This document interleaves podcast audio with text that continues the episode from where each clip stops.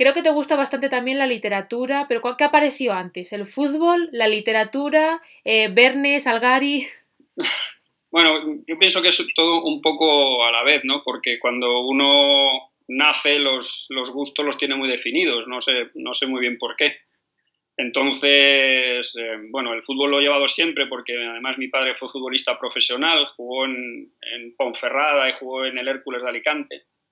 Y, y yo nací a 100 metros escasos del, del, Santiago Bernabéu. Entonces, desde pequeñito, siempre el fútbol pues lo he llevado conmigo. Pero recuerdo que en el colegio, bueno, pues eh, yo escribía cuentos, que mis profesores me hacían leer a, a, a, los compañeros de clase y, bueno, pues siempre me ha gustado mucho escribir y, y leer, por supuesto. Toda aquella persona que quiera escribir, para escribir necesitas sí. leer mucho. Y bueno, pues es un, las dos aficiones van juntas y no tienen por qué estar peleadas. Son dos vocaciones claras. Bueno, más vocaciones lo de, lo de ser entrenador o futbolista, uh -huh. ¿no? porque eso es una vocación, sobre todo el, de, el entrenar. El jugar uh -huh. al fútbol yo creo que es una diversión que poco a poco mm, te va enganchando y que al final se convierte en una profesión pero más vocacional es entrenar, porque la verdad es que ser entrenador de fútbol conlleva una serie de cosas, eh, muchas muy buenas, visto desde la gente desde fuera, pero otras muchas muy negativas y de mucha presión y, y bueno, de, un, de una personalidad importante pues, si quieres ser entrenador para, para llevar 24 horas a tanta gente contigo, ¿no? Claro. Bueno, creo que te divertiste bastante como jugador porque 50 goles he leído por ahí, muchísimos goles, no se te caían casi de los bolsillos. ¿Cómo fue jugar en el Real Madrid, siendo de Madrid además? Mira, como te he explicado antes, ¿no? Para mí, yo, una persona que ha nacido tan cerca del Santiago Bernabéu, pues el, eh, yo estuve en el Real Madrid 14 años, para, para que tú te hagas una idea. Yo entré con 10 años en, en la cantera del Real Madrid, en, en la antigua ciudad deportiva del Real Madrid y cuando me marché del Real Madrid estaba casado. Por lo tanto, fíjate, todo, todo el Real Madrid me ha, me ha formado como, no solo como futbolista, sino también como persona y, con, y me, ha, me ha inculcado unos valores que creo que le tengo que estar agradecido porque cómo pienso, cómo veo este deporte, cómo me desenvuelvo en, en la vida cotidiana, más allá de, de, de, la educación que me dieran mis padres, el Real Madrid también eh, fue importante en eso. Bueno, jugaste también en otros clubes que también fuiste máximo goleador. Eh, ¿Ha evolucionado mucho desde tu perspectiva como jugador la figura del 9, del delantero? Sí, porque mira, en el, fútbol de, de, 15 años a esta parte eh, ha evolucionado, no sé si para bien o para mal, pero ha evolucionado, ¿no? Y entonces la aparición del, juego del, Barça con la de la selección española eh, ha hecho que, ese juego que antiguamente más vertical, más rápido, con extremos que llegaban y centraban para que el delantero pudiera rematar, de eso se ha pasado a un juego más eh, utilizando el, interior, más, más el juego por dentro, más el juego combinativo, más el juego con paredes, en, el cual el delantero tiene que ser un, técnicamente un futbolista bueno, que entienda el juego y que sepan desenvolverse en, en, en, ese sentido. ¿no? Por eso sí que ha cambiado mucho el fútbol. Por ejemplo, el PPM, el futbolista, el que jugaba en mi época tendría problemas en este, en esta, en, en este tiempo, ¿no? Porque yo he tenido la suerte de poderme alimentar con futbolistas como Martín Vázquez, como Michel, como Rafa Gordillo, que eran jugadores que llegaban y centraban y yo remataba. Uh -huh. Eso hoy en día, en, con esa evolución Complicado. del fútbol español y con el juego del Barça como referencia, pues era más difícil. Sí, es, es, toda evolución requiere un poco una pérdida también, porque es verdad que ha ganado bastante esa posición, pero también ha perdido otras tantas cosas, ¿no? Sí, una de ellas es eso, ¿no? El futbolista de uno contra uno, ese futbolista que... La letalidad, que, quizá, ¿no? Que sí, exactamente. Eh, hoy en día a los niños se les enseña en las escuelas, no sé por qué, para mí es un error, aquel futbolista que, es, eh, que regatea, le, eh, yo he visto profesores, educadores, que le regañan al niño porque busque, lo que quieren es que pase y yo, para mí eso es un error. En el fútbol tiene que haber, está muy bien el pase, está muy bien la posesión, está muy bien tener la pelota, pero tiene que llegar un momento en que un jugador se, se decida eh, terminarla, ¿no? Y entonces ese futbolista, por eso Messi es tan importante en el Fútbol Club Barcelona, en el Fútbol Club Barcelona no de ahora, sino de, Iniesta, de Xavi. ¿Por qué? Porque Messi era el capaz, el jugador que hacía el uno contra uno y terminaba, ¿no? ¿Se está perdiendo entonces también, crees, la creatividad? ¿Se está analizando demasiado todo?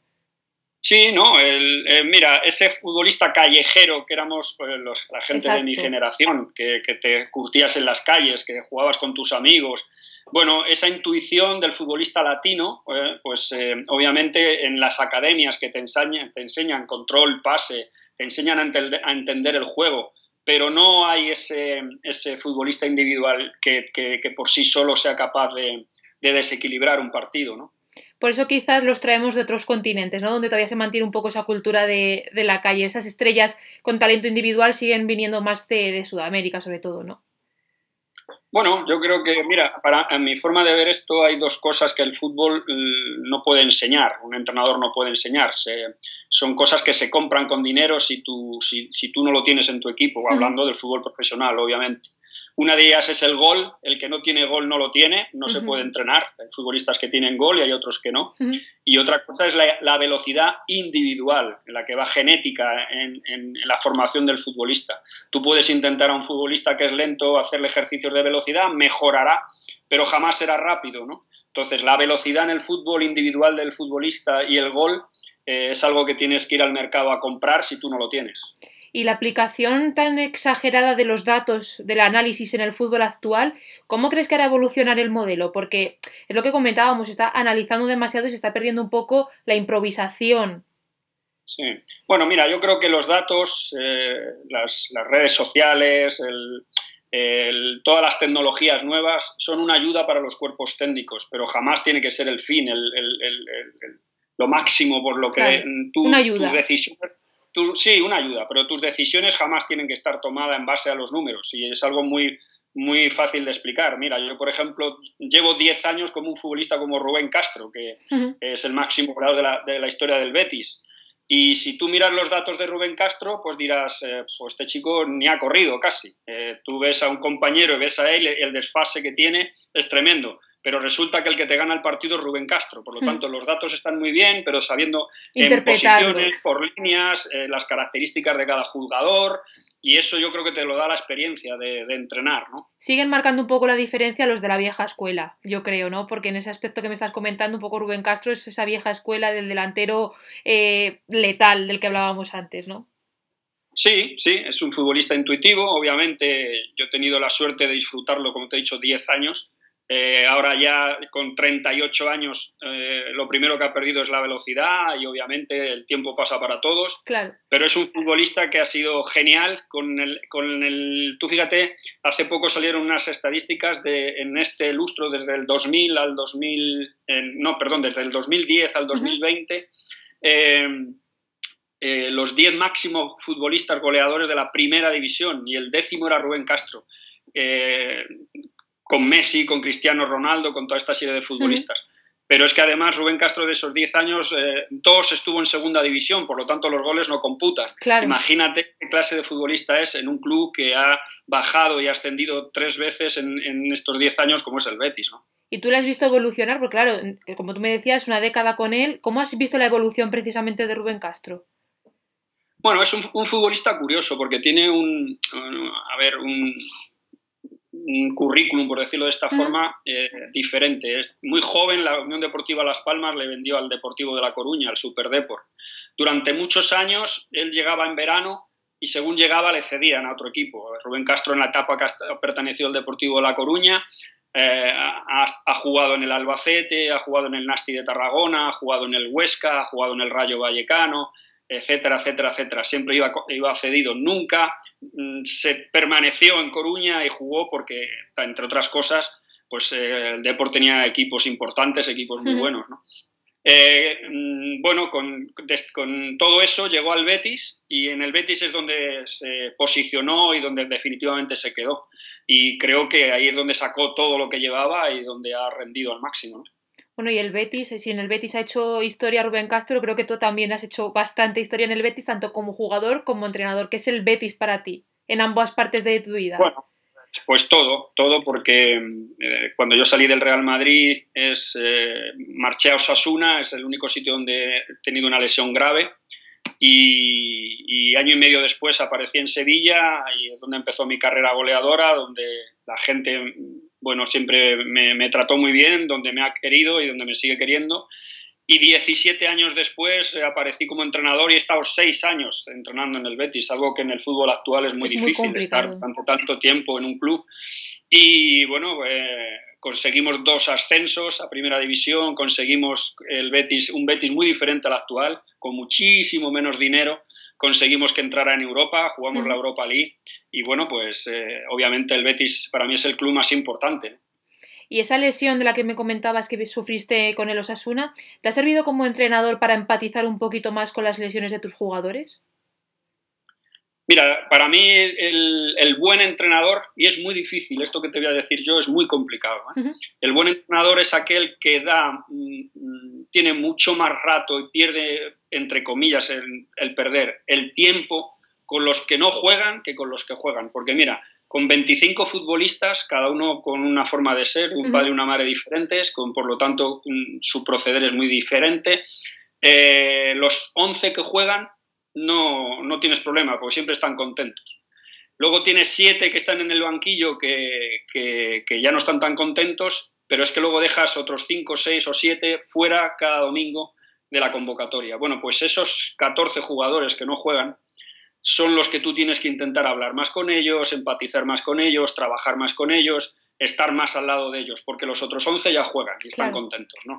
Eh, y eso, que es muy fácil decirlo, es muy complicado de, hacer. Por ejemplo, eh, ahí yo creo que está y radica el éxito de, entrenadores eh, más allá de lo que saben de fútbol, como, como Zidane, como Del Bosque, como Ancelotti, gente que es capaz de manejar un grupo muy bien.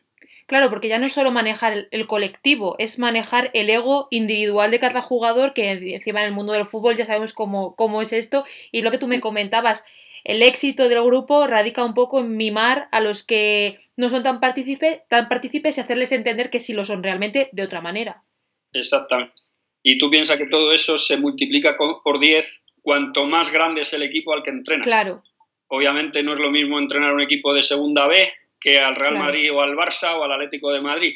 El ego de los futbolistas está mucho más disparado, la cantidad astronómica de dinero que ganan es mucho más. El futbolista generalmente tiene mucho más reconocimiento que el entrenador, eh, tiene mm. mucha más fama que el entrenador y gana mucho más que el entrenador. Por lo tanto, eh, manejar un grupo de esas categorías es, es, muy difícil, es muy complicado y, y ahí es donde el, el, futbolista tiene que respetar al entrenador y hay dos formas de hacerlo. Eh, o bien ganas, ganas, ganas, ganas, ganas, y con lo cual el grupo está contento, o, como te he dicho, empatizando con esos 14 jugadores que normalmente juegan mucho menos. ¿Y cómo se mantiene intacta la autoestima de estos jugadores? ¿Cómo se les motiva para que estén preparados cuando llegue su momento de jugar? Porque al final una lesión, un cambio, cualquier cosa puede tenerles eh, ahí, pero ¿Cómo se les mantiene motivados? Pues es, eso, convenciéndoles de que eso va a pasar. pero no les puedes mentir. Mira, eh, yo he sido futbolista muchos años y ahora llevo 20 años de entrenador profesional en la élite. El, momento que un jugador eh, vea que tú le has mentido, pierdes la credibilidad del grupo, del vestuario, eh, y por lo tanto se te ha escapado. los perdiste. tú tienes que, yo lo que yo llamo la meritocracia, ¿no? Ellos tienen que ver que, que aquel futbolista que durante la semana trabaja, que cuando sale y cumple no le vuelves a quitar porque el jugador que estaba antes se ha recuperado y lo vuelves a poner. Todas esta serie de cosas hace que el, vestuario rinda más y que el equipo esté eh, más, más atento a todo lo que pasa. Es la forma. Em, si tú le dices a un jugador continuamente no vas a jugar, vas a tener tu oportunidad y los meses pasan y no juega, al final eh, deja de creerte, baja los brazos y por cada futbolista que no entrena al 100%, el grupo pierde un montón de efectividad, porque los entrenamientos son fundamentales para competir a, gran nivel. Claro, y si aparece esa falta de honestidad, aparece, la pérdida de credibilidad y se contagia un poco al grupo, ¿no? Cuando uno pierde la confianza de un jugador, es un poco efecto dominó, ¿no? Vas perdiendo un poco la de todos. Tú piensas, eh, muchas veces me han, recordado esta palabra porque no, no sé por qué se me ocurrió, pero un vestuario de fútbol es como una peluquería de señoras. ¿eh? Entre ellos hablan todos. Eh, tú hablas con un futbolista, ten presente que según entre en el vestuario a los tres, cuatro amigos cercanos les va a contar la, conversación que ha tenido contigo. Y eso se extiende en el vestuario como un reguero. Por lo tanto, eh, tienes que ser cuidadoso con lo que dices, sabiendo mm, mm, que tienes que cumplir las promesas que hagas y como te he dicho, la forma de llevar un grupo es eh, siendo justo con los 25, no, no con 3. ¿Y cómo haces tú uso de tu, de tu, cuerpo técnico para esa cercanía con el vestuario? ¿Haces uso del segundo entrenador? De ¿Cómo, cómo trabajas? Muy importante, es muy importante. Para empezar, yo creo que el buen líder es aquel que da su espacio a todo el mundo, pienso. Eh, el trabajo en equipo supone que mm, el preparador físico tiene su parcela, eh, nos reunimos cada día para ver el trabajo que vamos a hacer, pero su opinión es eh, muy, muy, muy importante y yo la valoro y él tiene total libertad para actuar.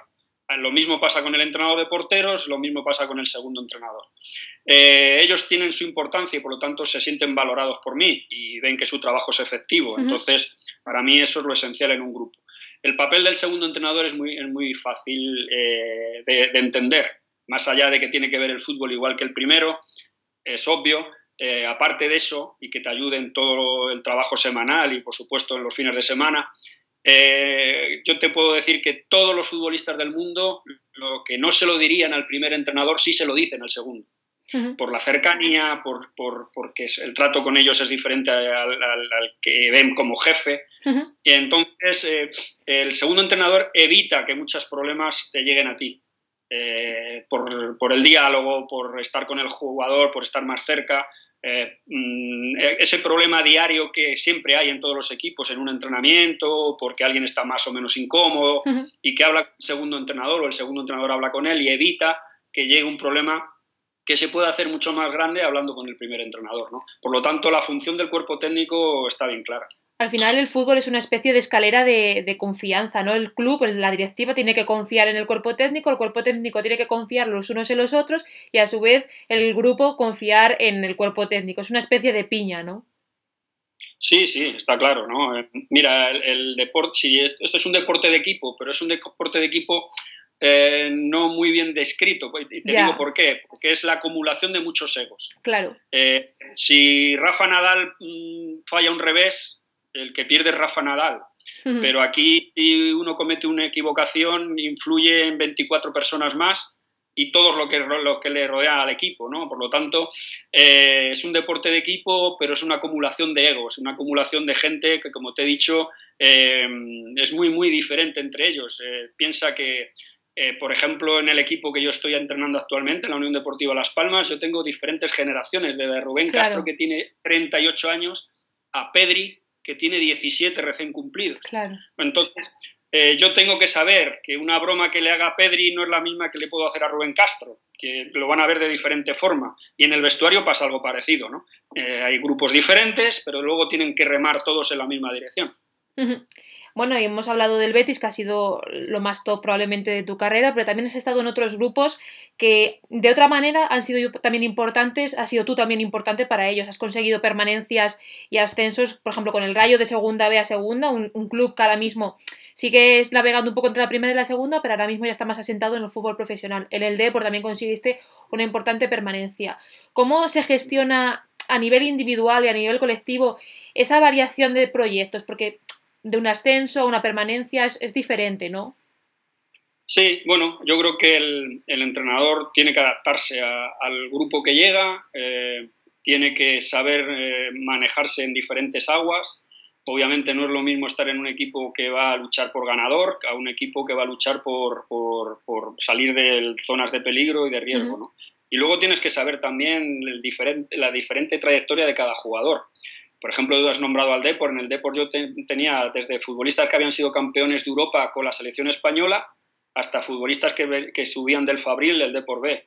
Eh, por ejemplo, en el Deportivo Alavés yo tuve a Martín Palermo, que venía eh, de la selección argentina, y, tenía futbolistas que estaban apareciendo también eh, y, y, empezaban en el fútbol.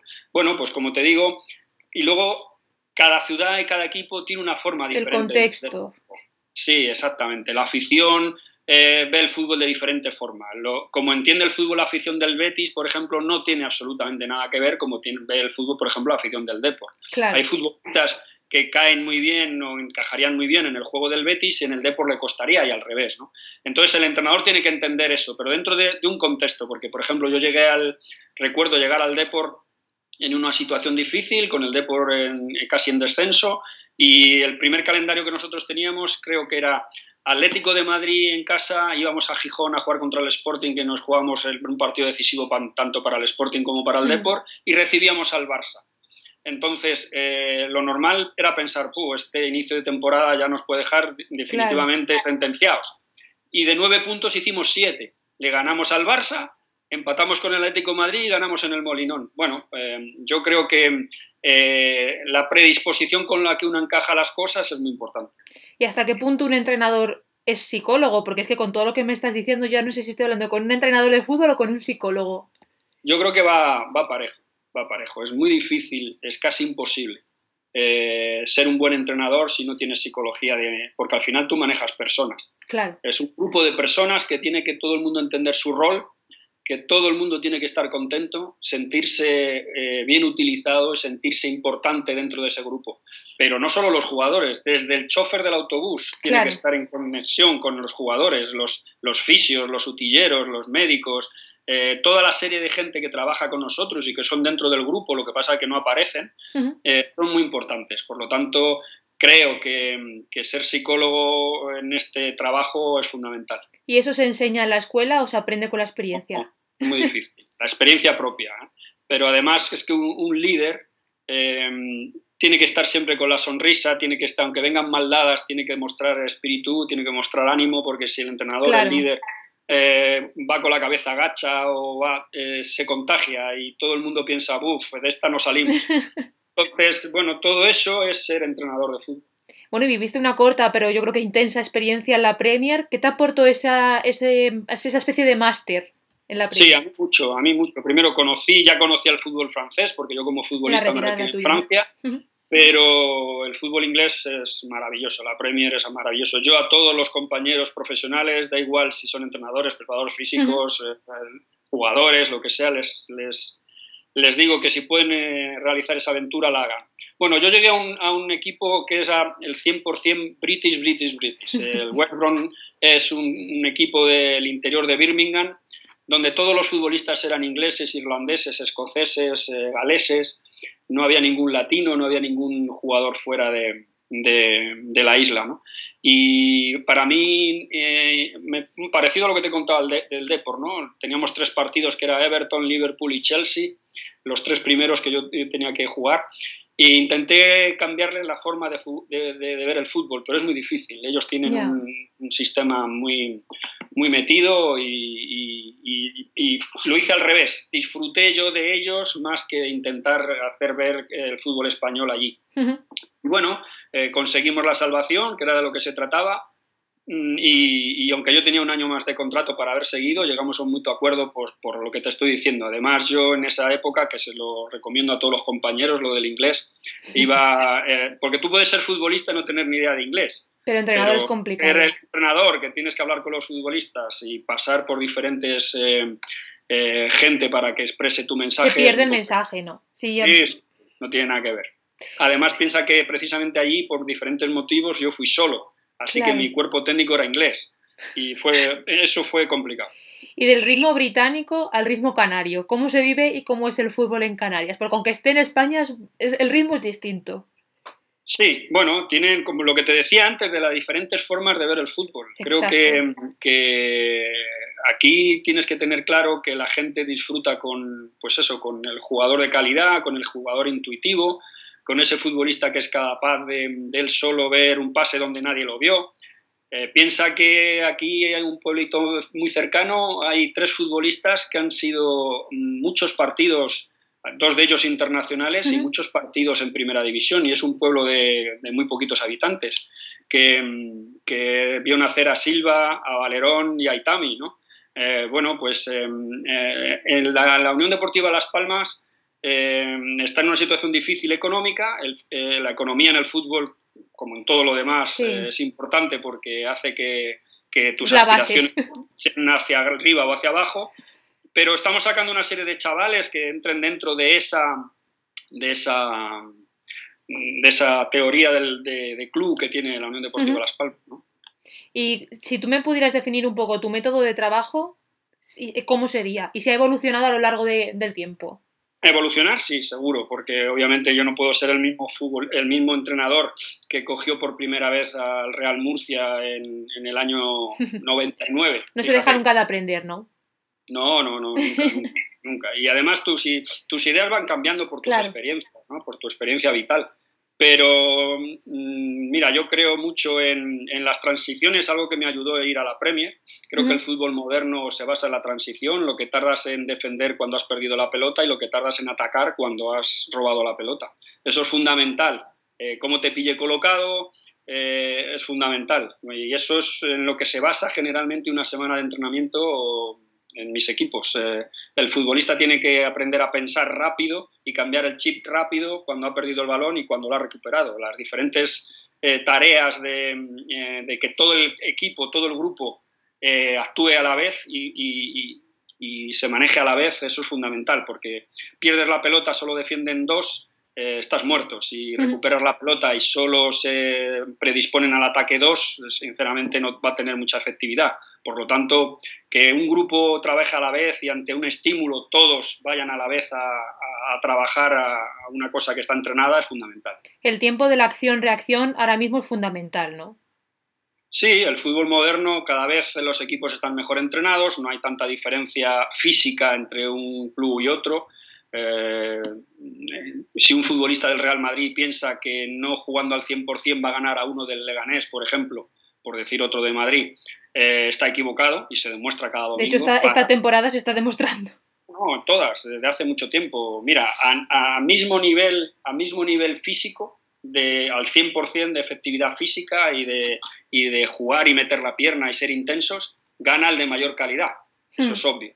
Pero si hay un desfase de uno va al 100% y los otros van al 70%, ya te digo yo que aunque seas el Real Madrid y el Barça, lo tienes muy difícil para ganar.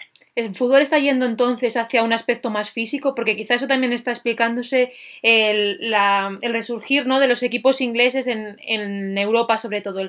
La, rapidez en el pensamiento de la que hablábamos y, el poderío físico. Un poco así también se resume el, Liverpool de Klopp, ¿no?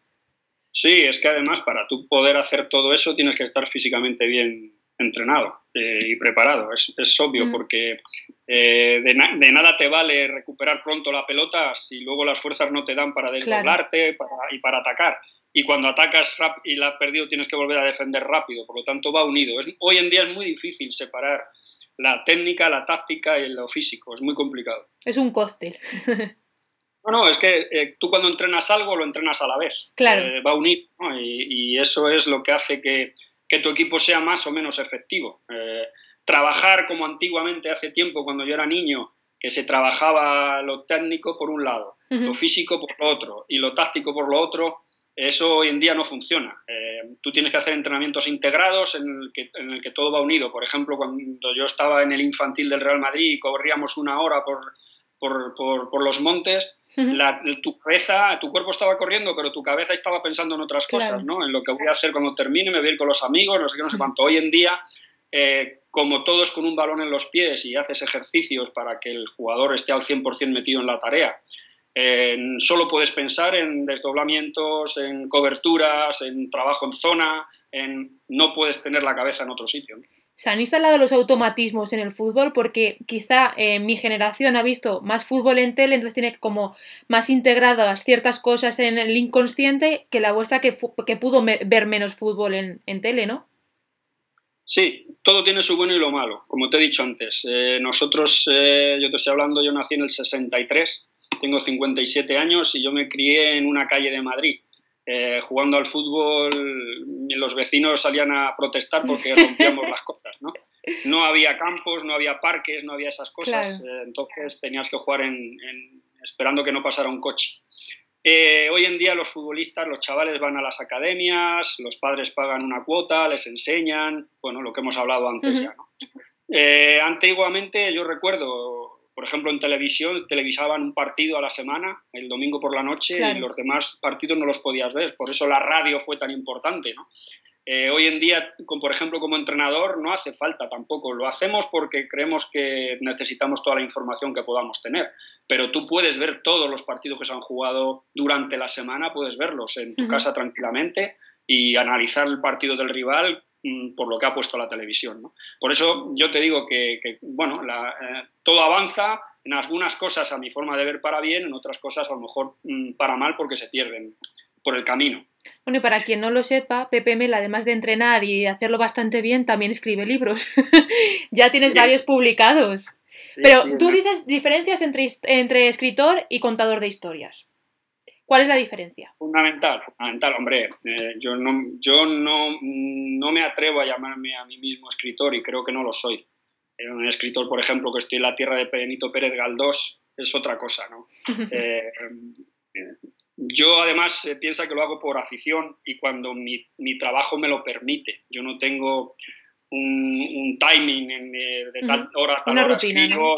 ¿No? tengo esa rutina porque es imposible. Por ejemplo, eh, estoy utilizando esta cuarentena para intentar sacar el quinto libro. Fíjate, pues, eh, ¿sabes? claro, es que pocas cosas puedo hacer entre, entre ver informes de futbolistas jóvenes que estamos tratando para el futuro, por el, por el fútbol que va a venir en el futuro, que económicamente va a ser distinto. va a ser distinto, nos vamos a tener que adaptar todo el mundo bueno, pero en 24 horas no voy a estar todo el rato viendo informes de gente joven y de segunda B.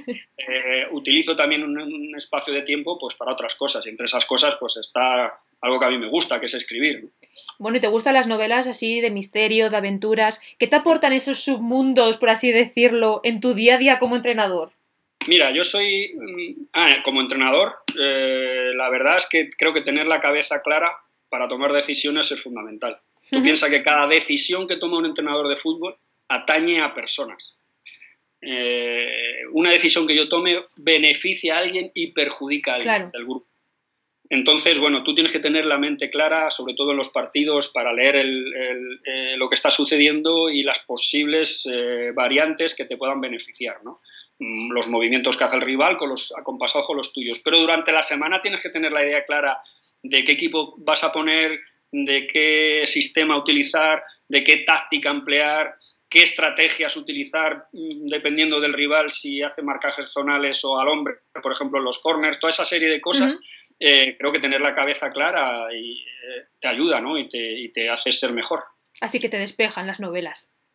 Sí, porque además, mira, además, por eso yo no te digo que soy un contador de historias. Mira, eh, un equipo de fútbol pasa muchísimas horas metidos en un hotel, en, una estación de tren, por ejemplo en el Betis, en el AVE a todas horas, o, en la T4 de Madrid esperando un avión para que te mande a otro sitio, ahora en Las Palmas, imagínate. Son tantas horas que yo cuando cojo un libro lo que quiero es que desde la primera página me, enganche ese libro y me, y, me vada, que tenga que venir el delegado a decirme, mister, que se va el avión, que no llegamos, date prisa, porque, porque estoy metido en el libro, ¿no? Eh, por eso yo cuando escribo intento que la gente que, lea o abra un libro mío, desde el primer momento se quede enganchado, si no al lector le pierdes. ¿no? Por ejemplo, el último libro que he escrito además va un poco unido al, mundo del fútbol, entre comillas. Eh, la llave sefardí eh, empieza en, esta idea en mi cabeza en el 2004, si te acuerdas, con los atentados de Madrid, porque yo recuerdo ser el entrenador del Alavés y y ese atentado yo estaba concentrado con el Deportivo Alavés en Santipetri porque habíamos jugado en Cádiz y teníamos que jugar en Algeciras y, y, mi hija todas las mañanas eh, cogía esos trenes, esos metros para ir a, a estudiar, ¿no? Así que ese impasse hasta saber de qué había pasado y qué consecuencias había tenido, eh, bueno, pues fue tremendo y, y ahí empezó a, fraguarse ese, ese libro, ¿no? Por eso te digo que que, bueno, pues mis historias intentan contar algo, pero no, no me considero un escritor porque creo que eso es cosas mayores. En este último libro hablabas de fanatismo religioso, pero ¿cuál es el fanatismo, el peor fanatismo que tiene ahora mismo el fútbol actual? Porque creo que hay algunos. Mira, para mí lo más principal es que creo que estamos demasiado sujetos y se ha demostrado. Eh, ¿Me puedes a mí explicar, a mí que me explique alguien cómo puede ser que en un mes que ha parado el fútbol todos los equipos del mundo están en un ERE? En un, ERE, en un ERTE, perdón. Bueno, es curioso, es curioso que... Eh, ¿Y qué equipos? Porque equipos grandes, además. Exactamente, porque mira, a mí que entren un ERTE los equipos de segunda división y de segunda B, pues lo puedo entender. Y no todos. No, ya. Pero que entren en Madrid, Barça, Atlético de Madrid, etcétera, etcétera, etcétera, es, es curioso, ¿no? Eso significa que el fútbol no tenía tan buena salud. Digno de análisis, vaya. Pero ahora estoy expectante, ¿eh? estoy expectante por ver qué va a pasar cuando todo acabe y llegue el mercado de fichajes, a ver si los que han entrado en el ERTE se gastan 100 millones en fichar, porque eso es curioso y debía de estar prohibido. Claro, no, es que tendrían que dar explicaciones económicas, ¿no? ¿Crees que el fútbol, bueno, lo hablábamos antes, va a cambiar el fútbol, el modelo económico del fútbol? Porque está claro que la sociedad y el modelo económico de la sociedad va a cambiar. Pero en el fútbol... yo creo que sí, yo creo que sí. Yo creo que sí, que el fútbol va a volver un poco atrás, pero no, no atrás, no se entienda esta palabra como algo peyorativo, sino a... A no gastarte casi 200 millones de euros en un jugador. A la realidad, a la realidad del momento. Claro. Y bueno, creo que te gusta bastante un libro que se llama El nombre de la rosa. Sí, ese fue el libro que a mí me marcó, me lo leí casi en una noche. Eh, y, y, es un libro muy, muy, muy, muy interesante porque embarca todo, marca cultura, literatura, misterio. Creo que está muy bien escrito, que Humberto Eco hizo un trabajo fantástico y, bueno, eh, de hecho se ha llevado al cine varias veces y creo que es un libro para todo aquel que quiera olvidar sus problemas cotidianos, te metes en un libro que te, lleva a otra época, a otro momento y a otras situaciones. Y si pudieras elegir a los dos protagonistas eh, del mundo, dentro del mundo del fútbol, ¿quiénes crees que podrían protagonizar esa, novela? Uf, sin, duda alguna, en el mundo, en el mundo del fútbol actual, el, personaje que en el cine encarna Sin Connery, eh, en el fútbol actual, para mí, uno de los futbolistas eh, más, más inteligentes que hay, aunque esté en Japón, no está retirado, es Andrés Iniesta. ¿no? Andrés creo que ha marcado una época en el fútbol español y en el Barça, eh, ese Andrés Iniesta joven que hacía jugar a los demás. Mm, yo creo que eso sería, sería fantástico, ese personaje, pero eh, el personaje que encarna Sin Connery va acompañado de un chaval joven. Y ese chaval joven para mí sería Pedri, el futbolista de, que ahora tiene Las Palmas, que mm, creo que va a recoger toda, todas esas virtudes que tenía Andrés y, que ha demostrado Andrés en el fútbol profesional, mmm, Pedri va a marcar una época en los próximos 10 años, seguro.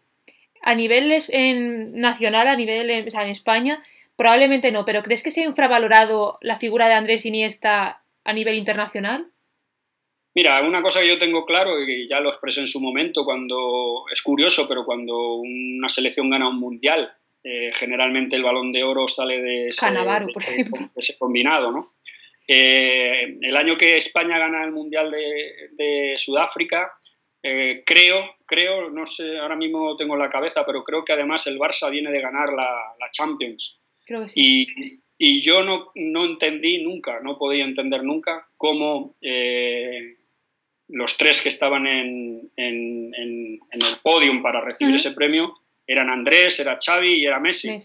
Messi, es caso aparte, porque yo le daría un premio a él todos los años porque es el mejor del mundo, pero el balón de oro es, el, es por el año, no es por cómo eres o dejar de serlo. Luego Messi siempre ganaría, lo dejo aparte. Exacto. Eh, me da igual Andrés que Xavi, pero tenía que haber sido un futbolista español.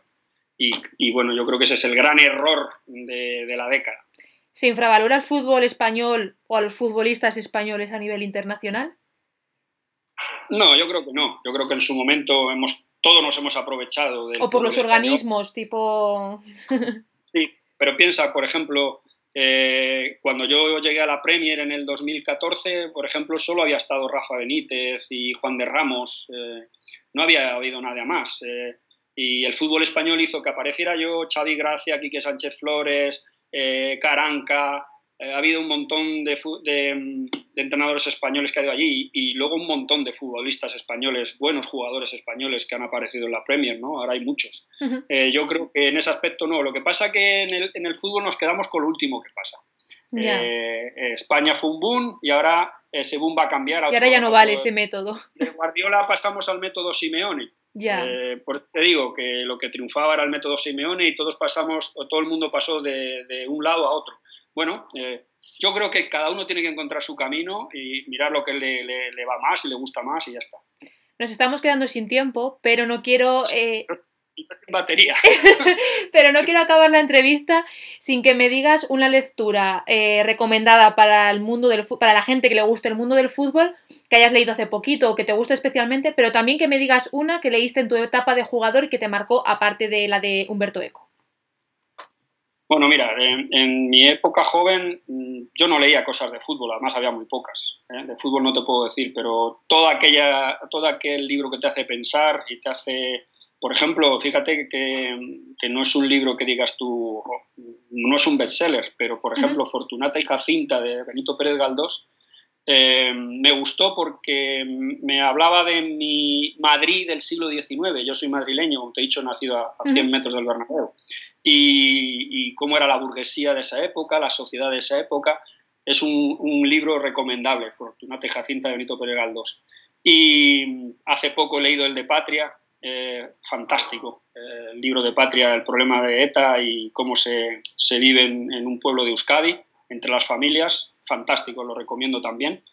Y de fútbol, pues mira, hace poco leí un libro de, de Bielsa. Eh, yo tuve la suerte, tengo la suerte de enfrentarme a Bielsa varias veces me parece un, personaje, por decirlo de alguna forma, interesante porque... Un loco muy cuerdo. sí, no, por cómo, cómo, cómo, se maneja. Creo que eh, El último romántico se llama, Bielsa. También lo recomiendo, es un libro interesante y entretenido. O sea, pues tomamos nota de estas recetas que nos acabas de hacer y nada, te agradezco muchísimo la entrevista, ha sido todo un placer y nada, nos vemos muy pronto. Un abrazo y un beso. Adiós. Adiós.